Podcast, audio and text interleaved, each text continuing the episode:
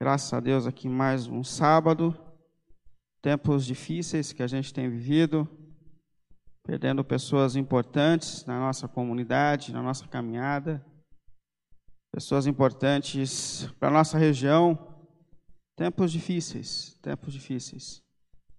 Mas o Espírito de Deus tem consolado e dado forças à, à igreja dele nesses tempos. Toda a glória seja dada ao Senhor que nos sustenta em toda e qualquer circunstância da vida. Queria te convidar a abrir a sua Bíblia em Atos, capítulo 2, versículo 14. Atos 2, 14.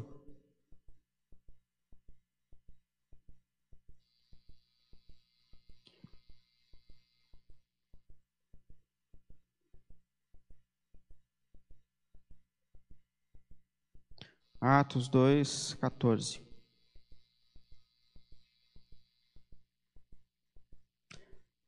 Então Pedro levantou-se com os onze e, em alta voz, dirigiu-se à multidão. Homens da Judéia e todos os que vivem em Jerusalém, deixe-me explicar isto. Ouçam com atenção. Esses homens não estão bêbados, como vocês supõem. Ainda são nove horas da manhã. Ao contrário, isto é o que foi predito pelo profeta Joel. Nos últimos dias, diz Deus, derramarei o meu espírito sobre todos os povos. Os seus filhos e as suas filhas profetizarão. Os jovens terão visões. Os velhos terão sonhos. Sobre os meus servos e as minhas servas derramarei o meu espírito naqueles dias, e eles profetizarão. Mostrarei maravilhas em cima no céu e sinais embaixo na terra: sangue, fogo e nuvens de fumaça. O sol se tornará em trevas e a lua em sangue, antes que venha o grande e glorioso dia do Senhor. E todo aquele que o invocar será salvo. Amém. Vamos orar. Nosso Deus e nosso Pai, mais uma vez nós estamos diante de Ti. Mais uma vez nós estamos diante da Sua santa palavra, do Seu santo evangelho. Mais uma semana, apesar das nossas lutas, das nossas inquietações, Deus e Pai, nós concluímos diante de Ti no sábado, que é o dia do Senhor, dia de nós te buscarmos, dia de nós te encontrarmos e nos encontrarmos com o Senhor. E nesse momento, Pai, em nome do Senhor Jesus, em nome do Senhor Jesus, nós te pedimos por Tua graça e por Tua misericórdia, Senhor que o Senhor venha nos tocar e nos direcionar, Senhor. Deus que viu a nossa semana, Deus que vê como chega hoje o nosso coração nesse lugar, Senhor. Que de alguma maneira nós escutemos a Sua voz. Que de alguma maneira nós encontremos forças em Ti para continuar a nossa jornada. Que os nossos corações, por Tua graça e misericórdia, Senhor, sejam tocados e aquecidos, Senhor. Para vivemos para a glória e para louvor do Teu santo nome e em nome do Senhor Jesus, Pai. Perdoe os nossos pecados, perdoe as nossas fraquezas e ajuda-nos, Senhor, como tua igreja, como teu povo, Senhor, a viver para a tua glória e para teu louvor, para cumprir a tua missão, pelo nome do Senhor Jesus. Assim nós oramos, assim nós te pedimos por tua graça. Amém, Senhor. Amém. Pode sentar, por favor. Como eu dizia, tempos difíceis, tempos de notícias difíceis, tempos em que inquieta o nosso coração e tira a gente da nossa zona de conforto. E eu acho que, em meio a tudo isso que a gente tem vivido, pensar sobre a desordem do mundo, os tempos que nós estamos vivendo, é uma coisa bem coerente. É, por que, que, o mundo está nessa situação? Por que, que a gente tem vivido tempos tão difíceis? É, fomos pegos de surpresa por tempos como esse? Ou isso foi predito por Deus, que nós viveríamos tempos assim? E em meio a toda essa desordem, a Igreja Adventista da Promessa, nesse mês de setembro, ela fala sobre missões. Esse é um tempo em que os promessistas eles param para refletir sobre essa missão que nós carregamos de compartilhar o Evangelho, de levar a mensagem da cruz para mais e mais pessoas.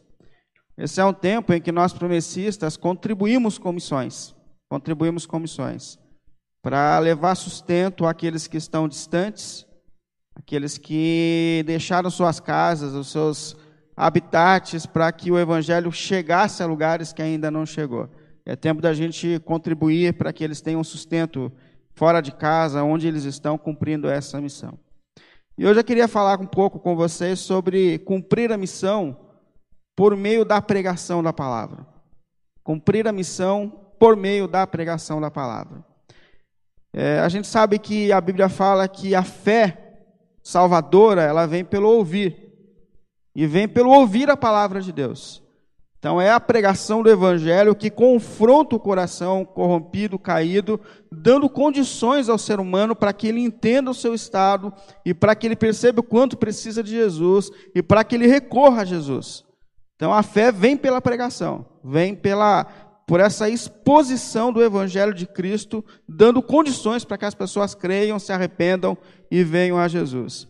E esse texto, que é muito conhecido por nós, Atos capítulo 2, ele narra a princípio a chegada do Espírito Santo, que era uma promessa de Deus desde o Antigo Testamento. A palavra de Deus fala de tempos em que o Espírito seria derramado sobre toda a carne. Quando a gente olha para o contexto do Antigo Testamento, a gente percebe que o Espírito de Deus, obviamente, é ativo desde sempre, mas que ele estava sempre direcionado aos líderes, aos profetas, e que essa dimensão espiritual profunda, ela estava localizado em algumas pessoas. Mas existia uma promessa de Deus de que esse espírito ele seria derramado sobre todos, que todos receberiam essa unção especial do espírito de Deus para poder viver a vontade de Deus, para cumprir a missão de Deus. E o texto de Atos, ele narra esse momento em que o espírito chegou para todos, em que o espírito de Deus foi derramado sobre a igreja. Narra o momento em que os irmãos estavam reunidos em oração, como Jesus o Senhor havia ordenado, aguardando a promessa, e o Espírito então chega. E eles foram revestidos de poder naquele momento, para a pregação do Evangelho, para poder viver a vontade de Deus. Agora, o que é extraordinário nesse texto é mostrar para a gente que, depois do derramamento do Espírito, esses irmãos, eles não se apegam simplesmente à experiência, eles não param diante da manifestação do Espírito, mas eles se levantam para cumprir uma missão da pregação do Evangelho. Isso é imediato. Isso é imediato. Quando o Espírito desceu, algumas pessoas ouviram o barulho do lugar onde eles estavam. Foram impactadas por aquilo. E foram ao lugar onde eles estavam. Eles estavam reunidos no cenáculo, que era uma sala de oração superior. E algumas pessoas estavam ali, ficaram impactadas pelo barulho do Espírito chegando, das línguas acontecendo, e imediatamente foram àquele lugar. E o texto fala que naquele momento, diante da palavra confrontadora daquela geração sobre o que tinha acontecido naquele momento, o apóstolo Pedro levanta com os onze apóstolos. E ele explica para aquela geração que o que aconteceu ali foi a manifestação do Espírito de Deus. E ele prega o evangelho imediatamente para aquela geração no poder do Espírito. E o texto fala que 3 mil pessoas, quase 3 mil pessoas se converteram em uma pregação do Evangelho. Em uma pregação do Evangelho. A gente fala que hoje eu faço 3 mil pregações esperando que alguma pessoa se arrependa. Pedro fez uma pregação. E mais, quase 3 mil pessoas se arrependeram com uma pregação. Eu queria hoje rapidamente olhar com os irmãos para a palavra de Deus e perceber quais são as virtudes da pregação de Pedro, que deram a ele uma capacidade de Deus tão grande para que tantas pessoas fossem impactadas pela pregação do Evangelho. Levando em conta que essa missão de compartilhar o Evangelho não se limitou àquela geração, mas que toda a igreja de Cristo recebeu essa missão de ir por esse mundo, de pregar o evangelho a todas as pessoas, para que mais e mais pessoas tenham a oportunidade de encontrar salvação no nome de Jesus. Quais são as marcas dessa pregação? O que houve nessa pregação que deu essa dimensão de poder, de compreensão e de conversão daquela geração? Primeira, que eu acho que é a mais importante de todas. Aquela pregação, a pregação daquele povo, ela estava contextualizada com as questões daquela geração. Isso é incrível, gente. Isso é incrível. Porque nós, como igreja, como crentes, nós tendemos, se eu estiver errado, vocês podem me corrigir depois, mas nós tendemos a criar o nosso mundo. Nós, como crentes, nós temos as nossas rotinas, nós temos os nossos sons, nós temos os nossos hábitos, nós temos o nosso jeito, e, e a gente se limita a isso. Nós estamos respondendo a nós mesmos, por vezes, nós estamos falando para a gente mesmo. A gente tem uma dificuldade, muitas vezes, de se conectar com o mundo que vai além da gente, com esse mundo para o qual a gente carrega uma missão.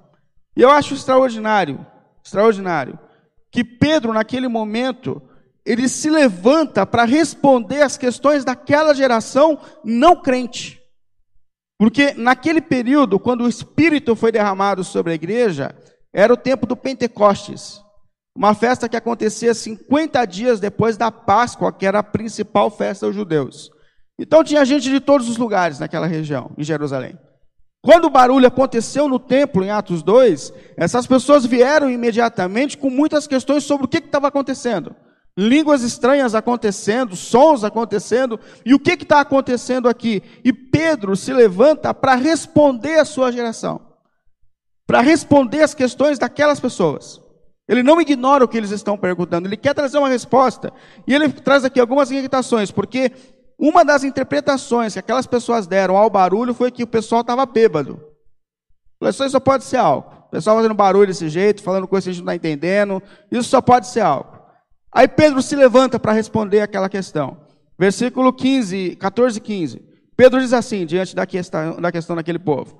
Então Pedro levantou-se com os onze. E em alta voz dirigiu-se à multidão.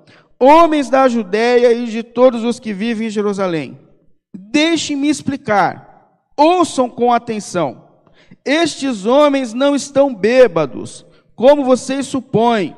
Ainda são nove horas da manhã.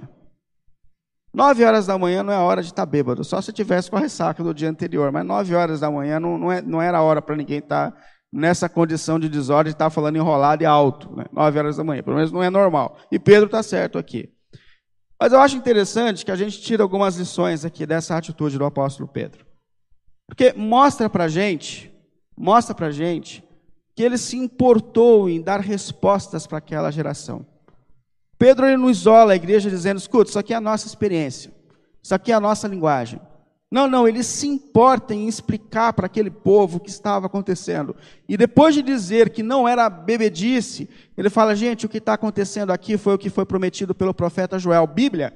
Começa a explicar a palavra de Deus, porque o profeta Joel, ele profetizou que viria tempos em que o Espírito de Deus seria derramado sobre toda a carne, e que os jovens teriam sonhos, visões, e que os velhos teriam sonhos. Ele falou assim: olha, isso aqui é o cumprimento da palavra de Deus, isso aqui é o que Deus prometeu acontecendo.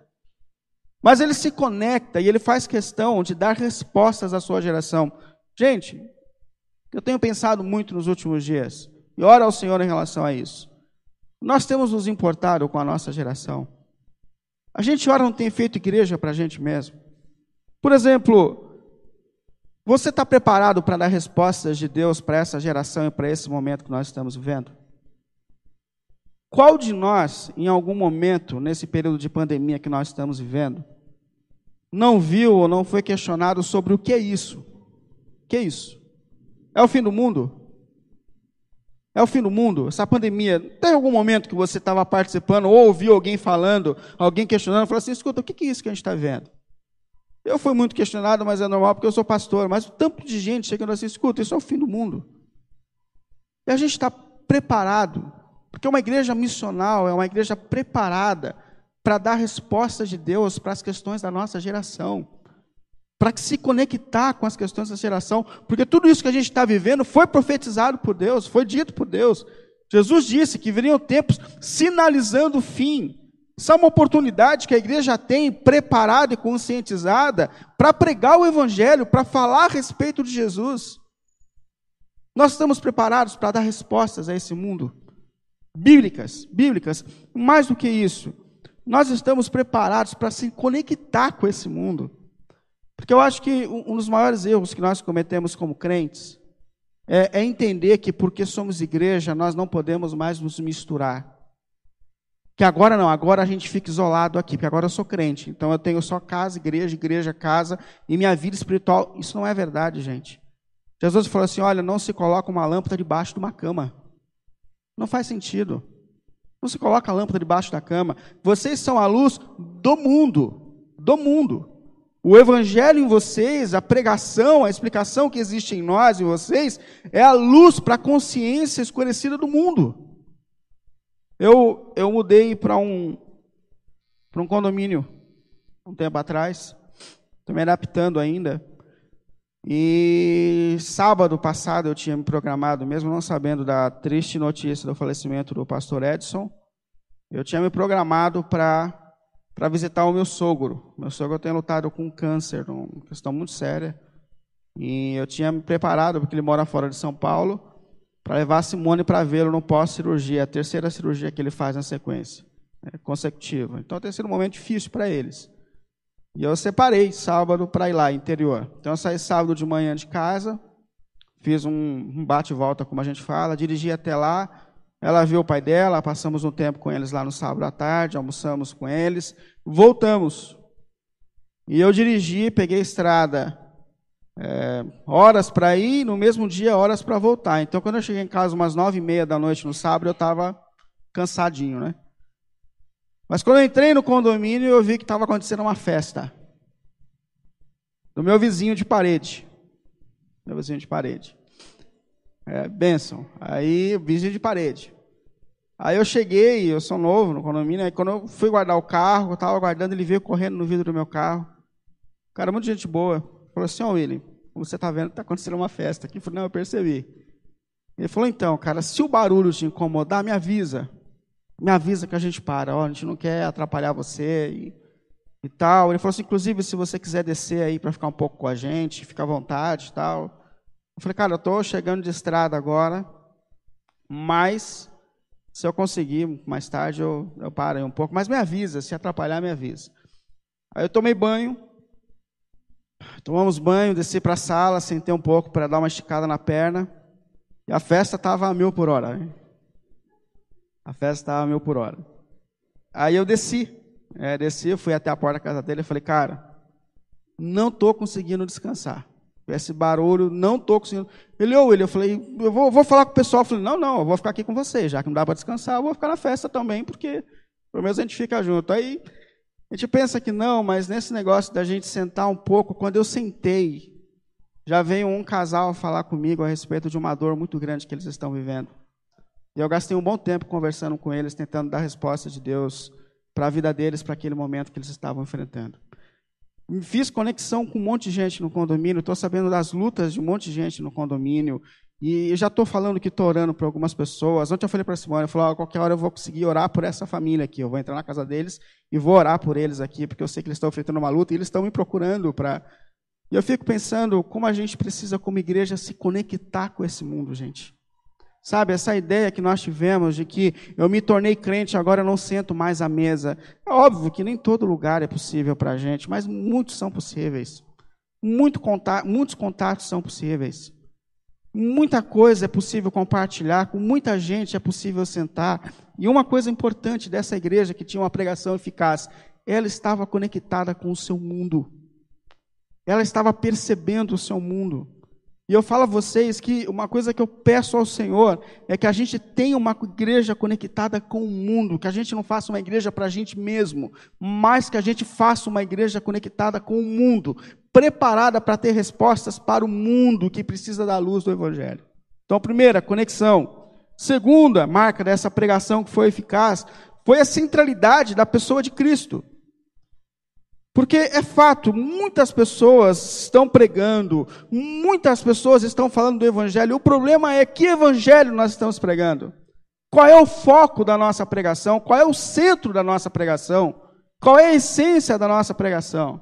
Eu não estou dizendo, gente, não digo de maneira alguma que Deus não pode prosperar, que Deus não pode fazer milagre, mas infelizmente, quantas pessoas fizeram disso o centro da sua fé, e não Jesus, e não Cristo? E não o Evangelho de Cristo. Essa fé centralizada no, no, no, ser humano, é a fé do coaching agora, que vai te ajudar a realizar os seus desejos, os seus sonhos, como chegar nos seus alvos. Aí Jesus, Jesus é um amuleto que te ajuda a chegar onde você quer, mas não é mais o centro da igreja, do evangelho, da pregação do evangelho. É esse desafio, é essa igreja que só se baseia nas experiências. E o que é extraordinário na igreja de Atos é que eles têm a experiência.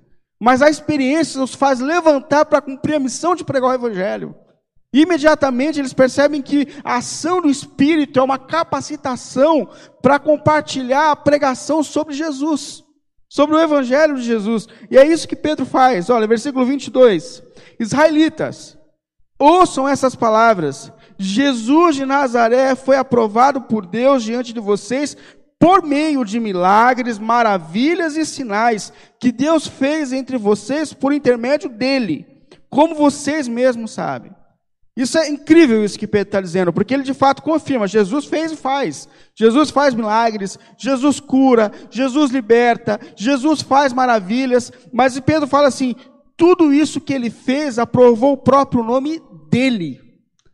Tudo o que aconteceu trouxe glória ao nome dele.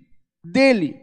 Percebe? Tudo isso não teve um fim em nós mesmos, mas teve um fim para nos levar a Ele, a Ele, a provar o poder dele como Deus, como Senhor que cura, como Senhor que liberta, como Senhor que transforma. Ele, Ele, Ele é a ênfase de toda essa pregação. Ele é a ênfase.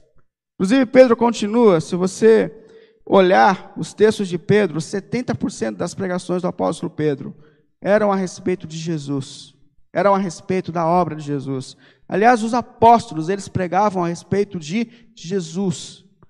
O apóstolo Paulo, em 1 Coríntios 23, aliás, vou ler aqui a partir do 22, ele diz assim, ó, os judeus pedem sinais milagrosos. Os gregos procuram sabedoria. Os judeus, eles queriam evidências, eles queriam que os milagres do Antigo Testamento acontecessem para provar Deus. Os, os, os gregos gostavam de filosofar, tudo era filosofar. Então, Paulo está dizendo: olha, cada um está pedindo uma coisa na pregação. Cada um tem uma expectativa de manifestação. manifestação. Mas aí Paulo diz assim, versículo 23: Nós, porém, pregamos Cristo crucificado, o qual, de fato, é escândalo para os judeus e loucura para os gentios. Mas para os que foram chamados, tanto judeus como gregos, Cristo é o poder de Deus para a sabedoria de Deus. Nós, porém, pregamos Cristo crucificado o ênfase, a, a essência da minha pregação é falar a respeito do Cristo que foi crucificado pelos nossos pecados. Isso é o que importa para mim. A gente não está dizendo, queridos irmãos, que Jesus não cura, que Jesus não faz milagres, mas nada disso pode ser o fim da nossa pregação e da nossa vida. Tudo isso tem que nos levar a Cristo, a Cristo. Inclusive a maior ênfase da manifestação do Espírito é nos levar a Cristo, a Cristo, porque Ele veio convencer a gente do pecado e do juízo. E só Jesus pode libertar a gente do nosso pecado. Então, a segunda evidência de uma pregação eficaz é quando Cristo se torna o centro dela. Quando Cristo se torna a maior evidência. Se Jesus fizer milagres entre nós, que Cristo seja evidenciado no seu poder e na sua glória. Terceira e última marca que eu coloco aqui de uma pregação que traz transformação. Primeiro, então, foi a conexão com o mundo. A igreja tem que estar conectada com o mundo. A nossa pregação tem que estar conectada com o mundo. Segundo, é Cristo como centro de tudo. Terceiro, é uma pregação que traz confronto à realidade que as pessoas estão vivendo. Como eu dizia, nós vivemos um tempo que muita gente tem pregado, mas muita gente tem pregado aquilo que é politicamente correto. Muita gente tem pregado, mas tem pregado aquilo que as pessoas querem ouvir. Querem ouvir. E muita gente tem buscado pregações daquilo que elas querem ouvir. E esse é o grande problema. É como quando a gente precisa de um aconselhamento, aí a gente vai procurar sempre o pai ou a mãe, ou o amigo preferido. Por quê? Porque a gente quer ouvir aquilo que a gente quer ouvir. Então, muita gente prega, mas pouca gente prega o que de fato Deus espera que a gente pregue. E, e uma das grandes questões do evangelho que a gente prega é que ele é uma boa notícia. Mas o evangelho só é uma boa notícia quando a gente dá uma má notícia. E qual é a má notícia? A má notícia é que todos pecaram e que todos estão afastados de Deus e que todos carecem de salvação da parte de Cristo.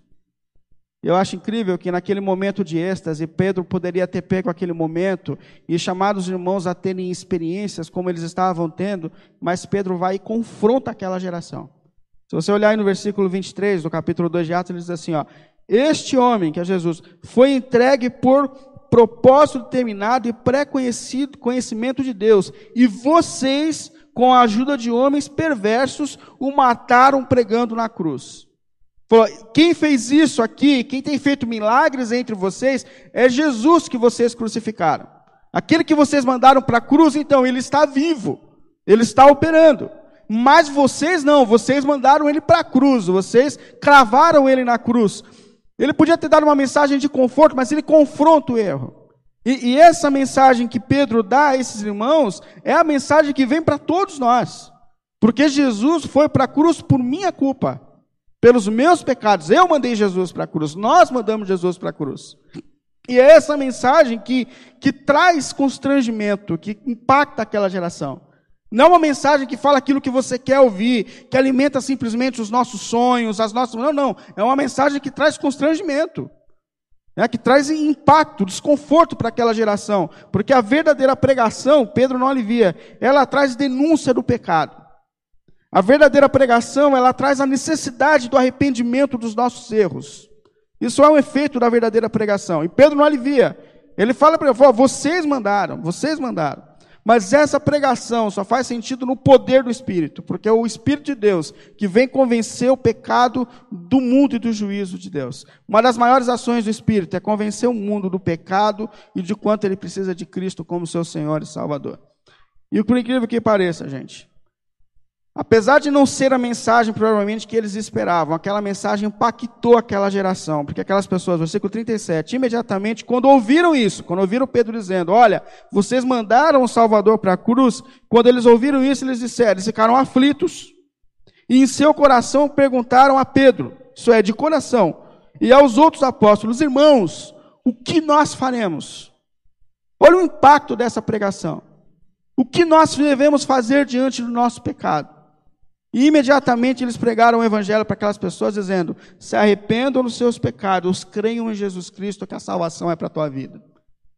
E é importante a gente perceber, gente, que a nossa mensagem como igreja de Cristo não é uma mensagem simplesmente de conforto, mas é uma mensagem de confronto. Quando você se misturar com pessoas que ainda não foram alcançadas pelo Evangelho, quando eu e você estivermos diante da palavra de Deus, nós temos que ser confrontados por ela. Confrontados por ela para que essa ação do Espírito que traz arrependimento e mudança alcance também a nossa vida e o nosso coração, para que a salvação plena alcance as nossas vidas para a glória de Jesus, para a glória de Jesus. E eu queria finalizar dizendo, primeira coisa, nós temos que ser uma comunidade conectada com o mundo. Nós temos que ser uma comunidade conectada com o mundo. Eu peço a todo tempo isso. Eu confesso que eu não estou muito preocupado com os crentes mas eu estou preocupado com os parentes dos crentes que ainda não foram alcançados. Todo o meu coração. Eu me preocupo para que a gente crie um ambiente de adoração a Deus, onde qualquer pessoa que entrar na nossa igreja entenda o que a gente está falando, entenda o evangelho que a gente está pregando. Eu não quero uma igreja para mim e para vocês, eu quero uma igreja que prega o evangelho para o mundo que precisa de luz. Eu oro a Jesus por isso. Eu oro a Jesus por isso. E nem que seja que a gente tenha que se esforçar para criar contatos com esse mundo que a gente está vivendo. Mas nós precisamos levar e conectar a nossa mensagem para o mundo sem Cristo. Isso é muito importante. Segundo lugar, que a nossa mensagem seja cristocêntrica. Que a gente não faça promessas que Deus não está fazendo. Gente, se Jesus quiser fazer cura, milagre, libertação, Ele pode fazer o que Ele quiser. Mas que tudo isso nos leve aos pés de Cristo. Que tudo isso traga Jesus para o centro da igreja o nome de Cristo e a obra de Cristo para o centro das nossas vidas, pelo nome de Jesus, e que essa palavra seja pregada na verdade, mesmo que não seja o que as pessoas querem ouvir, mesmo que traga confronto, mas o mais importante é que depois da nossa pregação, a gente escute aquilo que os apóstolos escutaram, dizendo o que nós devemos fazer, e que a gente possa dizer: há um caminho para você, há uma saída para a tua vida, há uma solução para a tua caminhada, e a tua solução é Jesus que limpa os seus pecados e te coloca de novo em conexão com Deus. Que a nossa pregação seja conectada, cristocêntrica, e que, acima de tudo, traga as pessoas para o meio do arrependimento, para os pés do Senhor Jesus, único, suficiente e Salvador, do mundo e das nossas vidas, em nome de Jesus. Amém? Vamos ficar em pé para a gente orar, por favor?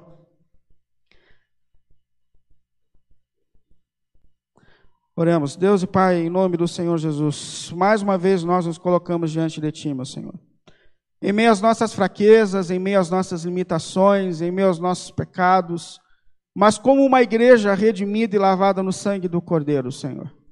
E que agora carrega essa missão de compartilhar a graça e o amor que nos alcançou. Esse amor que luta por nós, esse amor que luta em nós, que persiste em nós, apesar de nós e das nossas fraquezas, Senhor. E nesse momento, Deus e Pai, pelo nome santo do Senhor Jesus, nós clamamos para que a tua igreja se posicione na missão, Pai.